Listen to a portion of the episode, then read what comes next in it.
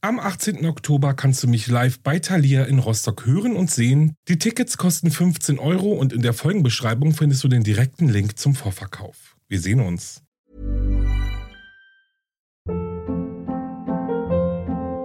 Hold up. What was that? Boring. No flavor. That was as bad as those leftovers you ate all week. Kiki Palmer here, and it's time to say hello to something fresh and guilt-free. Hello Fresh. Jazz up dinner with pecan-crusted chicken or garlic butter shrimp scampi. Now that's music to my mouth. Hello Fresh. Let's get this dinner party started. Discover all the delicious possibilities at hellofresh.com. Hey, it's Ryan Reynolds, and I'm here with Keith, co star of my upcoming film, If, only in theaters, May 17th. Do you want to tell people the big news? All right, I'll do it. Sign up now and you'll get unlimited for $15 a month and six months of Paramount Plus Essential Plan on us. Mintmobile.com slash switch. Upfront payment of $45 equivalent to $15 per month. Unlimited over 40 gigabytes per month. Face lower speeds. Videos at 480p. Active Mint customers by 531.24 get six months of Paramount Plus Essential Plan. Auto renews after six months. Offer ends May 31st, 2024. Separate Paramount Plus registration required. Terms and conditions apply if rated PG.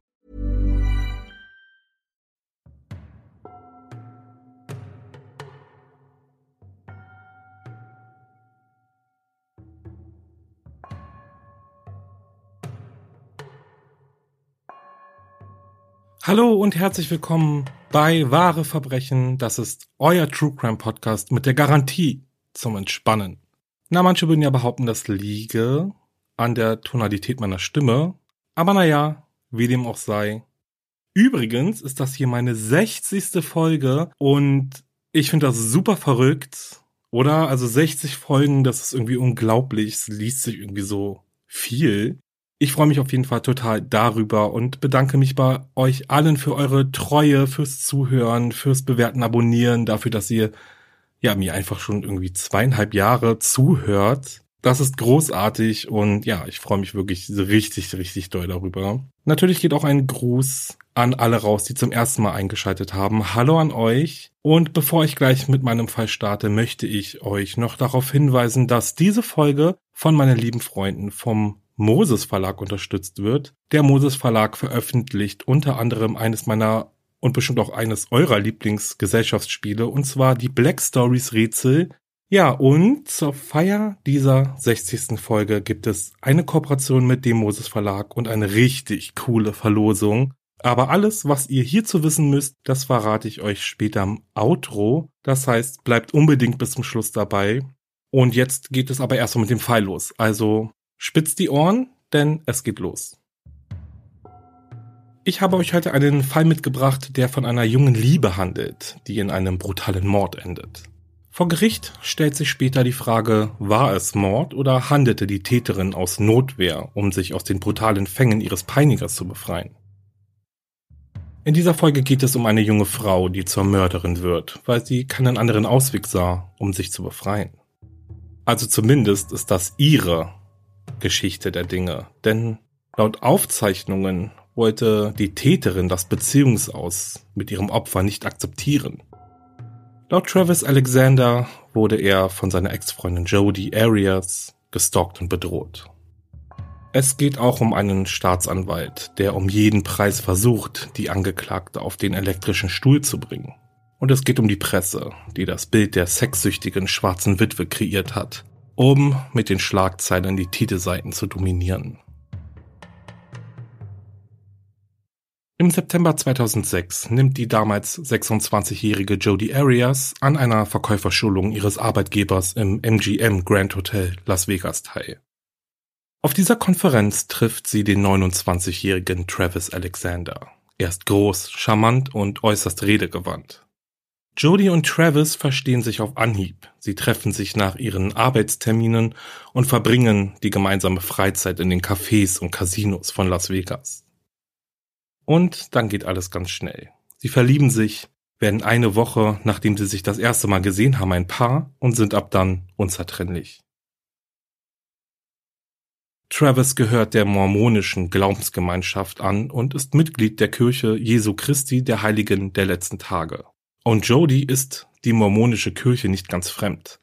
Während ihres vorherigen Jobs als Kellnerin hat sie viele Bekanntschaften mit Anhängern der Kirche gemacht. Und bevor es weitergeht, würde ich einmal kurz auf die Mormonen oder auf die mormonische Kirche eingehen, dass wir auch wissen, von was wir reden. Die Mormonen sind eine Glaubensgemeinschaft, die in den 1820er Jahren so von Joseph Smith gegründet wurden. Nach seinem Tod spaltete sich die Gemeinschaft in kleinere Gruppen, die von unterschiedlichen Priestern geführt wird. Heute gehören die Anhänger der Kirche Jesu Christi der Heiligen der letzten Tage zu der größten Gruppe der Mormonen und dominieren das Erscheinungsbild der mormonischen Kirche. Ich kenne mich jetzt nicht sonderlich gut mit der Geschichte der Mormonen aus, daher werde ich nur ein paar kurze Fakten nennen. Grundlegend ist, dass die Mormonen ein starkes Gemeinschaftsgefühl haben, was zu der Überzeugung führt, dass Familien über den Tod hinaus miteinander verbunden sind. Das erste, was einem zu den Mormonen einfällt, dürfte aber das offene Praktizieren der Polygamie sein. Hierzu gibt es aber unterschiedliche Ansichten und Aussagen darüber, wie verankert die Polygamie in der mormonischen Kirche oder in dem mormonischen Glauben tatsächlich ist. Fakt ist aber, dass sich die mormonische Kirche mit den Jahren verändert hat. Oder sagen wir eher, dass sie geprägt wurde. Zum einen liegt das natürlich daran, dass ihre Anhänger und Anhängerinnen nie richtig von der Gesellschaft akzeptiert wurden und es auch heute noch nicht werden. Mormonen verpflichten sich dem Dienst der Kirche und der Familie. Sie glauben zwar an die Bibel, sind aber auch empfänglich für andere Schriften, wie zum Beispiel dem Buch Mormon oder Mormon. Aber auch ihre Sicht auf ihre Rolle im Universum. So glauben die Mormonen, dass alle Menschen Geisteskinder von Gott sind, deren Ziel es ist, zu Gott zurückzukehren. Und dieser ganze Prozess beginnt oder wird eingeleitet durch die Taufe, wodurch die Sühnen Jesus Christus aufgenommen werden und man sich dann eben verpflichtet, seinem Beispiel zu folgen. In ihrer Lebensweise folgen Mormonen einem vorgeschriebenen Gesundheitscode und verzichten auf alkoholische Getränke, Tabak und auch auf heiße Getränke wie Tee und Kaffee. Und ja, so viel dazu. Aber wie gesagt, das war nur ein sehr oberflächlicher Ausflug in die Welt der Mormonen. Kommen wir aber mal zurück zu Jody und Travis. Im November 2006 tritt Jody der Mormonenkirche bei und ebnet so den Weg in eine, so wie sie hofft, lange Zukunft mit Travis. Nur wenige Monate später beendet Travis die Beziehung zu Jody jedoch. Die beiden bleiben aber weiterhin im Kontakt und treffen sich zu Sexdates. Insgesamt dauert ihre On-Off-Beziehung fast anderthalb Jahre. Travis und Jody besuchen sich oft. Mal bei ihr in Kalifornien, mal bei ihm in Arizona. Letztlich beschließt Jody aber, dass das Hin und Her ein Ende haben muss und bricht ihre Zelte in Kalifornien ab, um zu Travis nach Mesa in Arizona zu ziehen. Nur ein Jahr später verlässt Jody Mesa und zieht zurück zu ihren Großeltern nach Kalifornien. Travis Victor Alexander wird am 28. Juli 1977 in Riverside, Kalifornien geboren.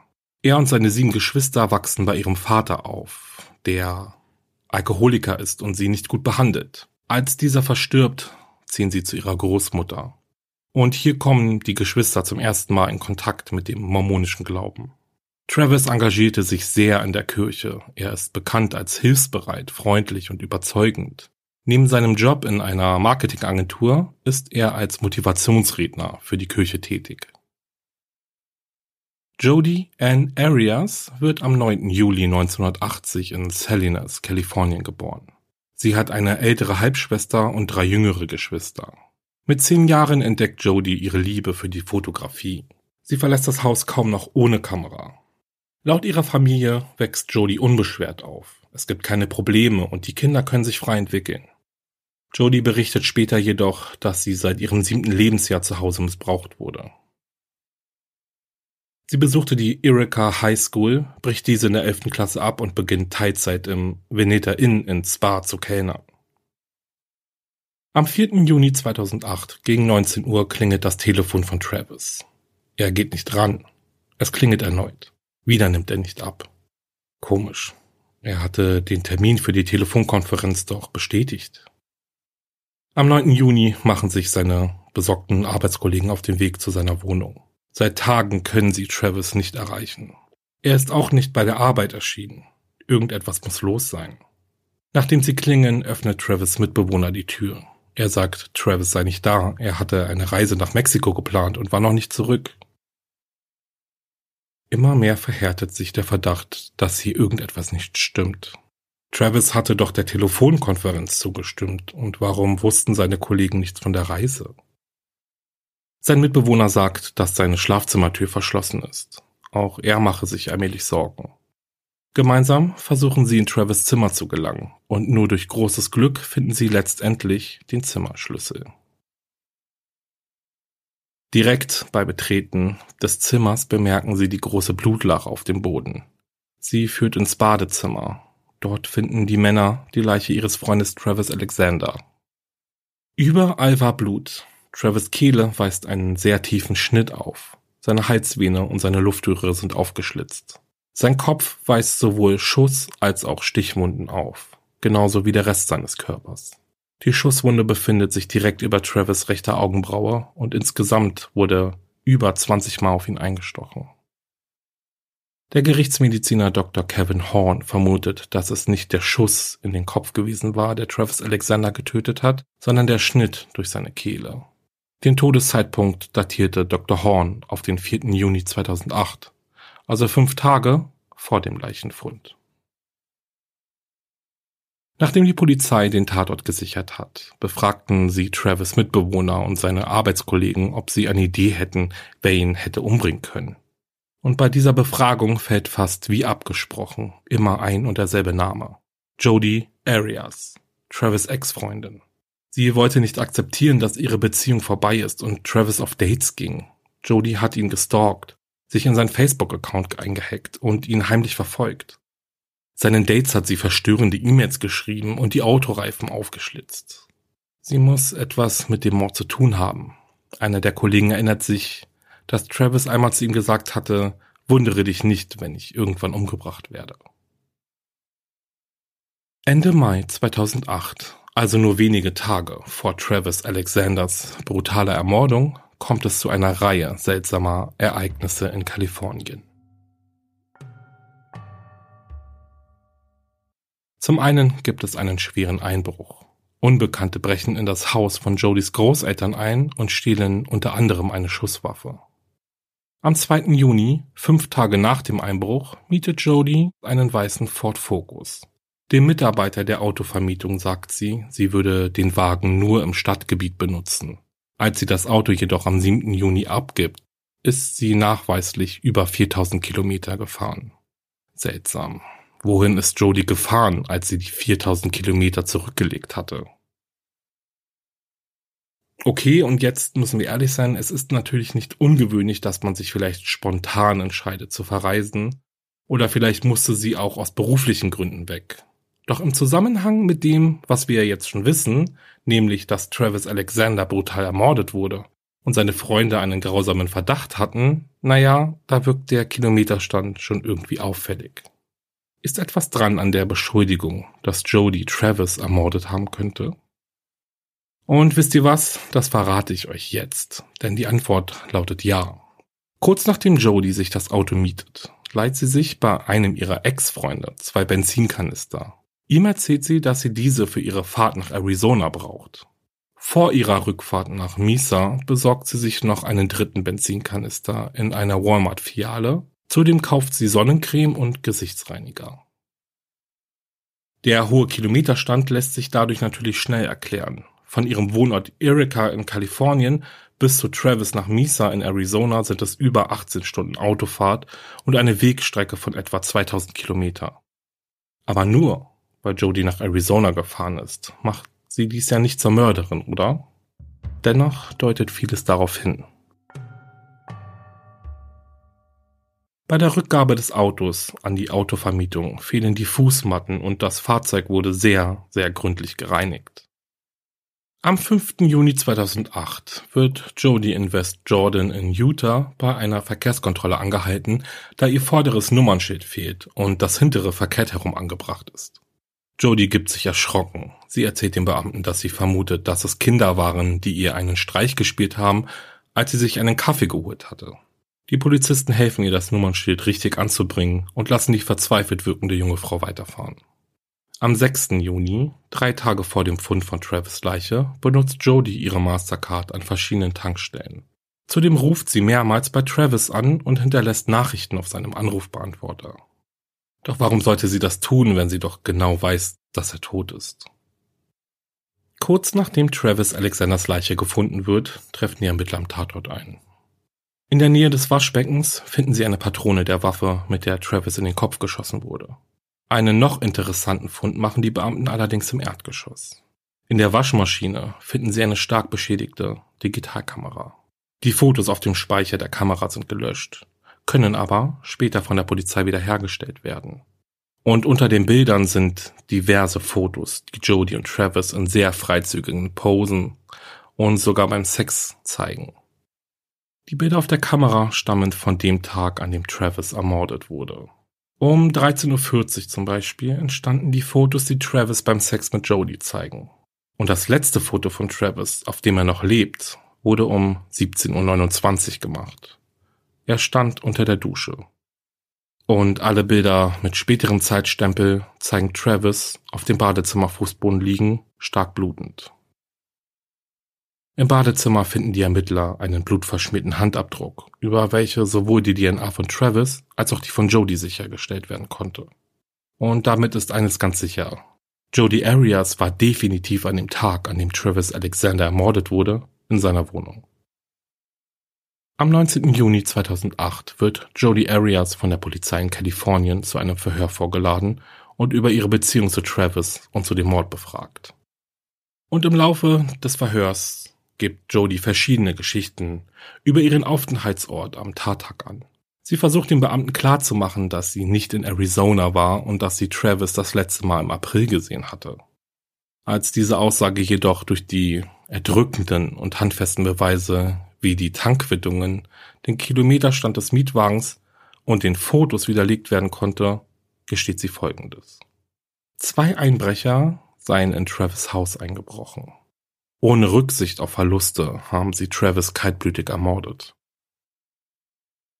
Diese Aussage konnte jedoch recht schnell eigentlich von den Ermittlern aufgrund der fehlenden Einbruchsspuren widerlegt werden und Jody schwenkt dann recht schnell zu anderen Aussagen um, die aber im Kern, in der Kernaussage immer beteuern, dass sie nicht schuld an dem Mord an Travis Alexander ist. Irgendwann als der Druck zu groß wird, vermutlich, gibt es eine komplett neue Aussage von Jodie Arias. Und nun heißt es, sie habe Travis Alexander aus Notwehr und Selbstschutz umgebracht. Sie sei Opfer seiner Gewalt geworden und wollte sich lediglich schützen. Ob die Tatumstände stimmen oder nicht. Über all dem steht erst einmal der Mord an Travis Alexander und die Tatsache, dass Jodie diesen damit gesteht. Und somit wird Jodie Arias am 9. Juli 2008 wegen Mord ersten Grades an Travis Alexander in Arizona angeklagt. Sechs Tage später wird sie in Kalifornien festgenommen und am 5. September wird sie nach Arizona ausgeliefert. Der Prozess gegen Jodie, die wegen des Mordes an ihrem Ex-Freund angeklagt wurde, beginnt am 10. Dezember 2012. Also mehr als drei Jahre nach dem Mord an Travis Alexander. Bis dieser Prozess stattgefunden hat, ist Jodie durch diverse TV-Sendungen gegleitet, sage ich jetzt mal. Sie hat diverse Interviews gegeben, immer wieder ihre Geschichte erzählt, ihre Missbrauchsgeschichte und war auch sehr offen dabei. Somit ist dieser Fall natürlich auch extrem groß geworden. Also die Presse war sehr, sehr, sehr interessiert an dem, an diesem Mordfall und vor allem, weil Jodie eben auch so präsent in den Medien war. Und sie wurde auch sehr angenommen von den Journalisten. Wie gesagt, sie hat diverse Interviews gegeben. TV-Interviews, Zeitungsinterviews. Also eigentlich gab es eine Zeit, in der sie immer wieder am Fernsehen war oder eben zu hören war. Bevor der Prozess am 10. Dezember 2012 gegen Jodie Arias aber richtig beginnen konnte, gab es diverse Probleme bei der Zusammenstellung der Jury. Jodys Verteidigung wirft der Staatsanwaltschaft vor, systematisch Frauen und Afroamerikaner aus der Jury auszuschließen. Letztlich ist die Anschuldigung aber nicht haltbar und so kann der Prozess dann endlich starten. Die Vorsitzende Richterin ist Sherry K. Stevens. Am 2. Januar 2013 hält die Staatsanwaltschaft ihr Eröffnungsplädoyer und Staatsanwalt Juan Martinez beantragt die Todesstrafe. Jody Arias Verteidigung hingegen plädiert auf Notwehr und argumentiert, dass der Mord im Hinblick auf die häusliche Gewalt, die Jody erfahren musste, aus reiner Selbstverteidigung heraus geschehen ist und ein Stück weit sogar berechtigt war. In den Zeugenstand wird unter anderem Ryan Burns gerufen. Er ist ein ehemaliger Lebenspartner oder eine ehemalige Affäre von Jody aus Utah, den sie kurz nach Travis Mord auf dem Weg zurück nach Kalifornien besuchte. Er sagte vor Gericht aus, dass sie an dem Tag Bandagen um ihre Hände gewickelt hatte und trotz dessen, dass es sehr heiß war, ein langärmliches Shirt trug. Sie erzählte ihm, sie habe sich bei der Arbeit im Restaurant Margaritaville verletzt. Während des Prozesses finden die Ermittler jedoch heraus, dass es im kalifornischen Siskiyou County kein Restaurant mit dem Namen Margaritaville gibt oder jemals gegeben hatte. Zudem kommt, dass sie zum Zeitpunkt der Tat in der Casa Ramos in Erika angestellt war und in den Tagen zwischen dem 2. und 7. Juni 2008 keine Schicht hatte. Judy verteidigte sich, indem sie versucht klarzustellen, dass Burns sich verhört hatte. Sie soll zu ihm gesagt haben, sie habe viele Margaritas gemacht. Zu den aber entscheidenden Beweisen in dem Mordprozess gehört die am Tatort gefundene Patrone. Obwohl die Tatwaffe nie gefunden werden konnte, konnte festgestellt werden, dass die Patrone zu der Waffe gehörte, die bei dem vermeintlichen Einbruch in das Haus von Jodys Großeltern gestohlen wurde. Und damit wird Jody überführt. Der Einbruch wurde von ihr inszeniert. Am 4. Februar 2013 tritt Jody dann selbst in den Zeugenstand und nimmt an insgesamt 18 Prozesstagen Stellung zu der Tat. Am ersten Tag erzählt sie von den Misshandlungen, die sie im Kindesalter durch ihre Eltern erfahren hatte. Diese begann, als sie sieben Jahre alt war. Am zweiten Tag spricht Jodie ausführlich über ihr Sexualleben mit Travis. Dieses beinhaltete Oralsex sowie Analverkehr. Jodie spricht über ihre Erfahrungen und vor allem über die Schmerzen, die sie beim Analverkehr empfunden hatte. Laut Jodie ging Travis aber nicht auf ihre Bedürfnisse ein. Er war nämlich der Ansicht, dass sie nur auf diese Weise miteinander schlafen können, da diese Praktiken im Gegensatz zum Vaginalverkehr nicht gegen die mormonischen Regeln verstoße. Im Rahmen der Tage, in denen Jodie ausgesagt hatte, wurden auch Tonbandaufnahmen abgespielt, auf denen zu hören ist, wie Travis Jodie seine Fantasien mitteilte. Diese waren wirklich sehr hart und teilweise auch verstörend, muss man schon ehrlich sagen. Aber Jodie ist auf sie eingegangen, also das Gericht hatte schwer herauszuhören, dass sie, ja, dass diese Fantasien ihr fremd waren oder dass sie sich bedroht gefühlt hat durch seine Fantasien.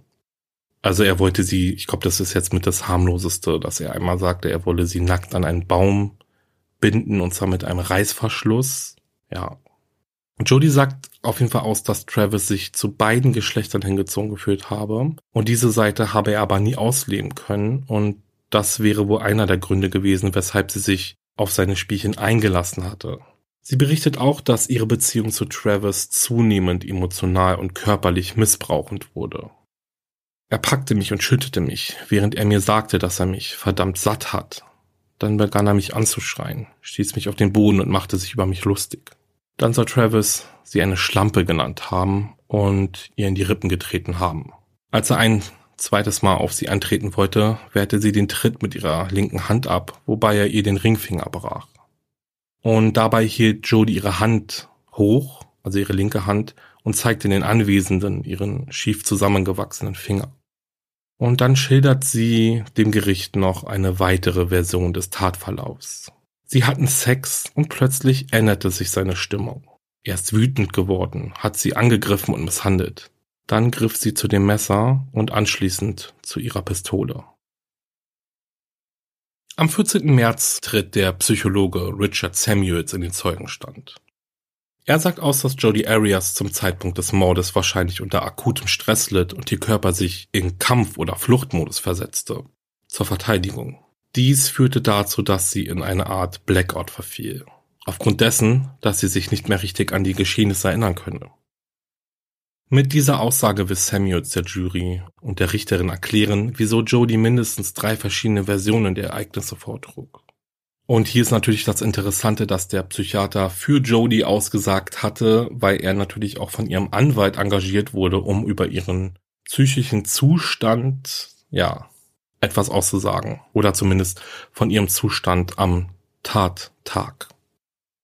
Ein Geschworener fragte Samuels, ob das auch im Falle eines vorsätzlichen Mordes auftreten könne, woraufhin er antwortete, möglich. Ja, wahrscheinlich nein. Samuels diagnostizierte Jody eine posttraumatische Belastungsstörung. Die Staatsanwaltschaft hingegen stellt seine Glaubwürdigkeit in Frage und unterstellt Samuels, er habe eine Beziehung zu Jody aufgebaut und kann nicht mehr unvoreingenommen über sie urteilen. Diese These beruht auf Samuels Aussage, dass dieser Mitleid mit Jody hat. Am 26. März sagt Alice La Violette zugunsten von Jody aus. La Violette ist eine auf häusliche Gewalt spezialisierte Psychotherapeutin und ist sich sicher, dass Jody Opfer von häuslicher Gewalt geworden ist. Sie stellt auch klar, dass die meisten Opfer niemanden von ihrem Missbrauch erzählen. Zum einen, weil sie sich schämen und gedemütigt fühlen, zum anderen, weil sie oft nicht als Opfer wahrgenommen werden. Die Therapeutin beruft sich auf eine E-Mail, die ihr vorlag. In dieser rät ein Freund von Travis, Jodie ausdrücklich ihre Beziehung zu ihm zu beenden, denn Travis habe schon oft andere Frauen missbraucht. Insgesamt stellte die Jury La Violette während ihrer Aussage fast 160 Fragen, die sich überwiegend auf Jodies Glaubwürdigkeit bezogen. Auf Seiten der Anklage tritt die Psychologin Janine Dimart in den Zeugenstand. Sie sagt aus, dass Jodie weder an einer posttraumatischen Belastungsstörung noch an einer Amnesie leide und dass es keinerlei Beweise dafür gebe, dass Travis Alexander sie missbraucht hat. Die ist sich stattdessen sicher, dass Jodie an einer Borderline-Persönlichkeitsstörung leide. Die Anzeichen von Unreife und ihr instabiles Identitätsgefühl seien wichtige Hinweise auf ihre Theorien. Menschen, die an einer Borderline-Störung erkranken, haben das Gefühl, von allen anderen Menschen verlassen worden zu sein. Und dies bringt sie dazu, sich an Menschen zu heften, die ihnen ein Gefühl der Liebe geben. Am 24. April tritt die Walmart-Mitarbeiterin Amanda Webb in den Zeugenstand. Sie bestätigt, dass Jody am 3. Juni 2008 einen Benzinkanister gekauft hat und entgegen einer ihrer Aussagen diesen nicht zurückgebracht hatte.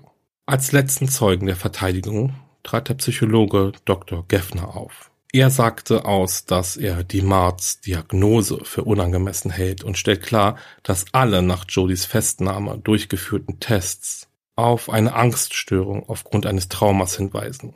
Jody beantwortete alle Fragen ehrlich, was auch die Auswertung des Lügendetektortests bestätigte.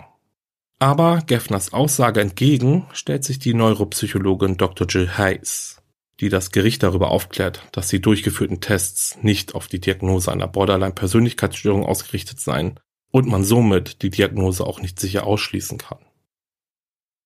Am 4. Mai hielt Jody Arias Verteidigung ihr Schlussplädoyer, laut dem die vorsätzliche Mordtheorie keinen Sinn ergibt. Laut der Verteidigung gibt es nichts, das an diesem Mordfall geplant aussieht. Die Beziehung, die aus Chaos entstand, endet auch im Chaos.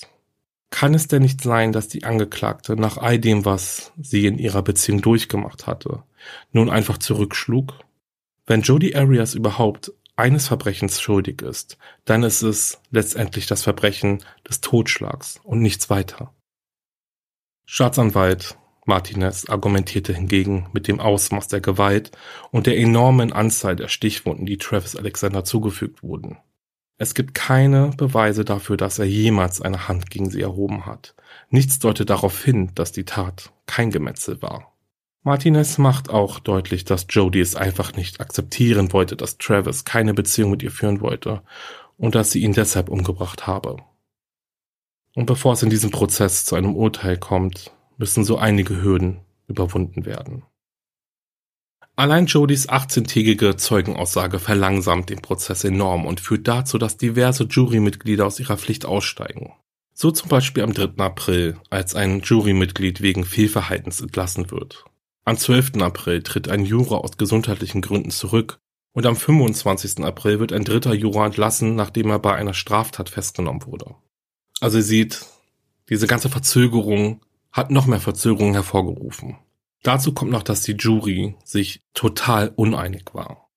Am 8. Mai 2013, vier Monate nach Eröffnung des Prozesses, wird Jodi Arias nach einer 15-stündigen Beratung der Jury für den Mord ersten Grades an Travis Alexander für schuldig befunden.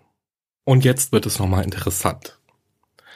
Fünf der zwölf Geschworenen befinden Jody Arias schuldig des vorsätzlichen Mordes. Sieben Geschworene befinden sie sowohl wegen des vorsätzlichen Mordes als auch wegen des Verbrechensmordes für schuldig.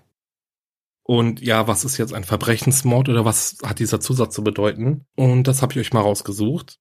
Im amerikanischen Recht wird dieser Zusatz zum Mord Felony genannt. Und die Regel des Verbrechensmordes besagt, dass der Täter oder die Täterin nicht zwingend eine Mordabsicht gehabt haben muss. Mit anderen Worten, wenn der Täter oder die Täterin einen, sagen wir mal, bewaffneten Einbruch begeht, aber nicht die Absicht hat, jemanden zu töten, dies aber während des Einbruchs tut, kann diese Tat ebenfalls als Mord gelten. So auch zum Beispiel im Falle von Komplizen, die einen Mord nicht begangen haben, aber dennoch am Überfall beteiligt waren.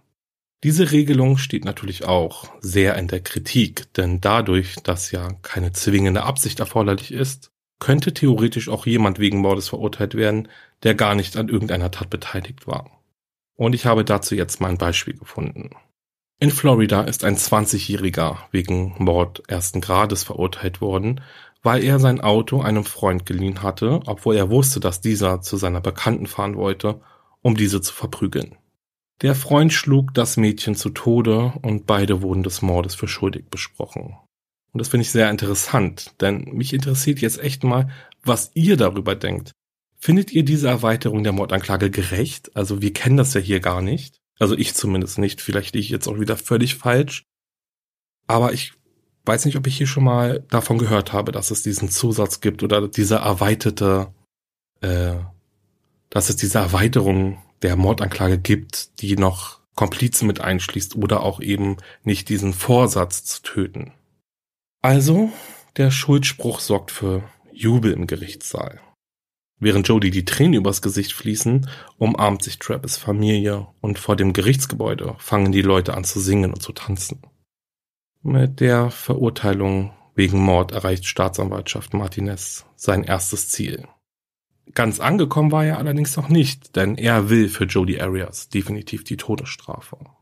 Er muss die Jury davon überzeugen, dass der Mord an Travis Alexander grausam und abscheulich war. Die Todesstrafe muss aber von der Jury einstimmig beschlossen werden.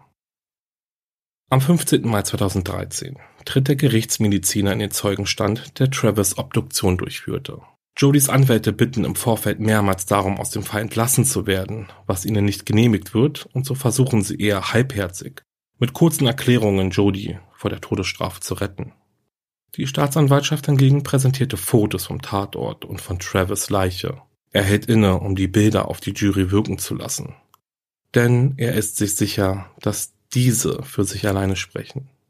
Und nach weniger als drei Stunden beschließt die Jury, dass Jody aufgrund ihres Vorgehens bei dem Mord für die Todesstrafe in Frage kommt. Am 23. Mai jedoch kann sich die Jury nicht auf die Todesstrafe einigen und somit schlägt das Verfahren, angeführt von Martinez, fehl. Doch damit gibt sich der Staatsanwalt und die Familie des Opfers aber nicht zufrieden. Rund ein Jahr später kommt es zu einer erneuten Verhandlung, doch auch dieses Mal wird sich die Jury nicht einig und das Verfahren schlägt fehl. Und damit sind die Chancen der Staatsanwaltschaft vertan. Sie kann nur maximal zweimal die Todesstrafe beantragen und nun heißt es lebenslange Haft ohne Aussicht auf vorzeitige Entlassung. Dieses Urteil ist am 13. April 2015 gefallen.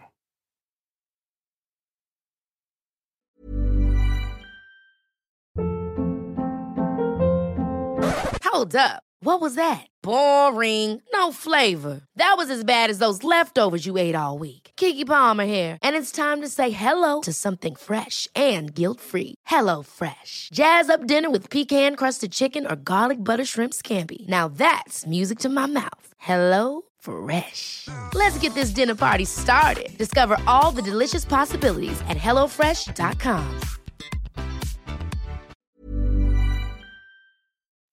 Und das war's mit dem Fall. Ich komme jetzt erstmal gleich zu meinem Fazit, denn eines ist klar. Jodie hat Travis ermordet. Doch warum? Ist es wahr, dass sie von Travis misshandelt wurde und keinen anderen Ausweg gefunden hatte, um sich von ihm zu befreien? Es ist jetzt natürlich super schwierig zu sagen, dass ich ihr glaube oder dass ich ihr nicht glaube, aber wenn wir uns mal den Prozess ansehen. Jodie hat insgesamt 18 Prozesstage ausgesagt. Sie hat von der Misshandlung durch Travis erzählt und auch die Psychologen haben ihrer Aussage zugestimmt. Doch es bleiben einige Fragen offen. Die, und na, ich weiß nicht, sicherlich auch unangebracht sind, aber als erstes fragt man sich natürlich, wieso ist sie immer wieder nach Arizona gefahren, um Travis zu sehen, wenn er sie doch nicht so gut behandelt hat. Ne? Aber jetzt kann dies natürlich auch daran gelegen haben, dass sie emotional von ihm abhängig war und vielleicht gar nicht gemerkt hat, wie schlecht er zu ihr ist oder wie schlecht er zu ihr war und sie einfach auch keinen Ausweg gefunden hat. Man muss ehrlich sein, das wissen wir ja jetzt wirklich nicht, aber wenn ich mich jetzt mal auf die Tat beziehe, dann fällt es schwer, keine Absicht zu erkennen. Ich meine, Jodie hat einen Einbruch inszeniert und die Waffe ihrer Großeltern gestohlen. Sie hat sich ein Auto gemietet, um nach Arizona zu fahren, hatte Sex mit Travis und ihm am selben Abend ermordet. Zudem hat sie die Fotos auf der Kamera gelöscht, die sie identifizieren konnten. Und irgendetwas muss vorgefallen sein in den Stunden oder Minuten vor dem Mord. Was wissen wir ja jetzt auch nicht oder wir kennen ja nur Jodies Sicht. Doch wir wissen eben auch, dass sie bewusst eine Waffe mit nach Arizona genommen hat und wir wissen auch, dass Travis unter der Dusche stand. Sehr wahrscheinlich noch in dem Moment, in dem er von Jodie mit einem Messer angegriffen wurde. Und wenn ich mich jetzt mal ganz weit aus dem Fenster lehne, und das mache ich wirklich nicht gerne, dann stellt sich aber auf jeden Fall die Frage, wo kam das Messer her? Jodie muss es ja bei sich gehabt haben, denn im Badezimmer hat man ja für gewöhnlich eigentlich kein Messer rumliegen. Ja, ich tue mich immer so schwer mit diesen Mutmaßungen, aber es sind nun mal die Gedanken, die einem so im Kopf rumschwirren, die hattet ihr bestimmt auch oder einige von euch. In den USA war es übrigens fast unmöglich, an diesem Fall vorbeizukommen, das habe ich euch ja schon erzählt. Überall wurde über Jodie und über Travis berichtet. Und ihr wisst ja mittlerweile, gerade das Verhalten der Medien ist für mich immer besonders interessant und aufreibend. Und auch in diesem Fall gab es ja besondere Vorgehensweisen. So wurde zum Beispiel der Prozess live im TV übertragen, was bedeutet, dass quasi die ganze Welt zuschauen konnte. Die Obduktionsfotos des Opfers waren überall zugänglich, genauso wie die Nacktfotos von Jodie und Travis. Diese privaten Fotos von der Angeklagten wurden von so vielen Menschen gesehen und das wusste Jodie auch. Die Aufzeichnungen, diese Telefonaufzeichnungen, die die Sexgespräche zwischen den beiden zeigen, waren öffentlich ja, Liebe, Sex und Mord, das sind die Schlagzeilen, die immer funktionieren und auch in diesem Fall war es wieder so. Im Endeffekt führten die Berichterstattungen so weit, dass einige Menschen vor dem Gerichtsgebäude sogar laut im Chor nach ihrer Todesstrafe riefen. Im Internet und auf diversen Social-Media-Plattformen gibt es oder gab es unzählige Seiten, die Jodie den Tod durch die Gaskammer oder durch Folter wünschten. Und zählt man grob alle Follower der Facebook-Gruppen zusammen, kommt man auf knapp 100.000 Menschen, die nur einen Wunsch hatten, und zwar zu sehen, wie Jodie Arias hingerichtet wird. Und das ist richtig erschreckend. Finde ich total, oh. Ja, mir fehlen die Worte dazu, muss ich ganz ehrlich sagen. Also nochmal, Jodie Arias hat getötet, das steht außer Frage, und sie wird nach amerikanischem Recht nie wieder frei sein.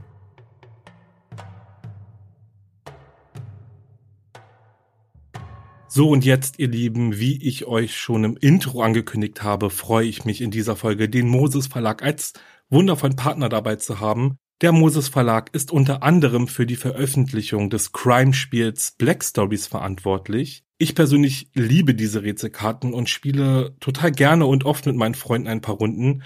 Und übrigens funktioniert das auch wunderbar über Zoom. Also sollten wir irgendwann mal wieder im Lockdown sitzen, was ich überhaupt nicht hoffe, besorgt euch auf jeden Fall für diese Zeit ein Black Stories Rätsel und spielt mit euren Freunden eurer Familie. Neben den Black Stories Rätselkarten gibt es aber noch viele andere Crime-Spiele, die eure Herzen höher schlagen lassen werden, wie zum Beispiel Black Party, das Krimi-Dinner-Spiel, True Crime Pocket Quiz oder aber Black Stories Stadtland Tod. Ich sage euch, schaut unbedingt mal im Shop vom Moses Verlag vorbei und stöbert ein wenig. Gerade jetzt, wo man wieder etwas zusammensitzen kann und die lauen Sommernächte genießen kann, ist das bestimmt etwas für euch. Ja, deswegen guckt unbedingt mal vorbei. In meinen Shownotes findet ihr einen direkten Link zu allen Krimispielen und so müsst ihr nicht mal lange suchen. Und bevor ich mich jetzt aber gleich von euch verabschiede, kommt hier noch eine richtig coole Aktion für euch. Denn in Kooperation mit dem Moses Verlag verlose ich ab Freitag, also ab morgen, dreimal drei Black Stories Rätselboxen auf Instagram. Schaut also unbedingt auf mein Profil vorbei und haltet Ausschau nach dem passenden Post. Ihr könnt ihn auf gar keinen Fall verpassen. Ja, dann wünsche ich euch jetzt schon mal viel Glück und wir sehen uns dann dort, würde ich sagen.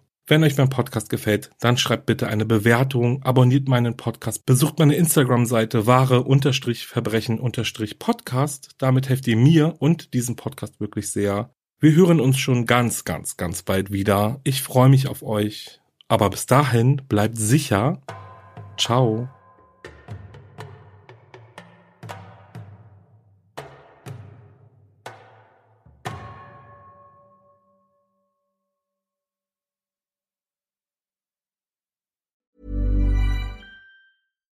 When we're on a budget, we still deserve nice things.